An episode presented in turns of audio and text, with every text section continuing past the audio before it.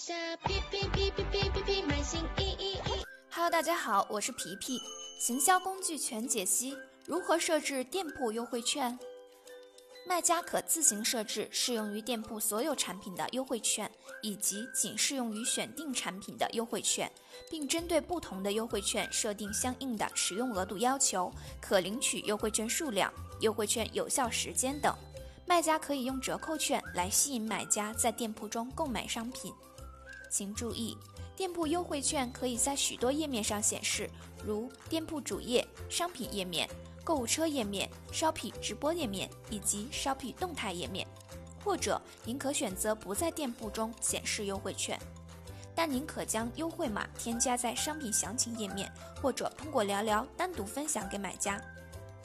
商品优惠券将不会在任何页面显示，但您可将优惠码添加到商品页面，或者通过聊聊单独分享给买家。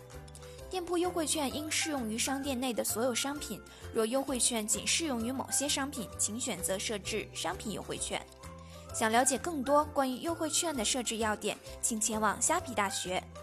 跨境电商烧皮立体化实战教程现已面向全网开售。想要了解更多烧皮政策、运营技巧，可登录天猫、当当网，输入书名搜索购买。购书链接如下。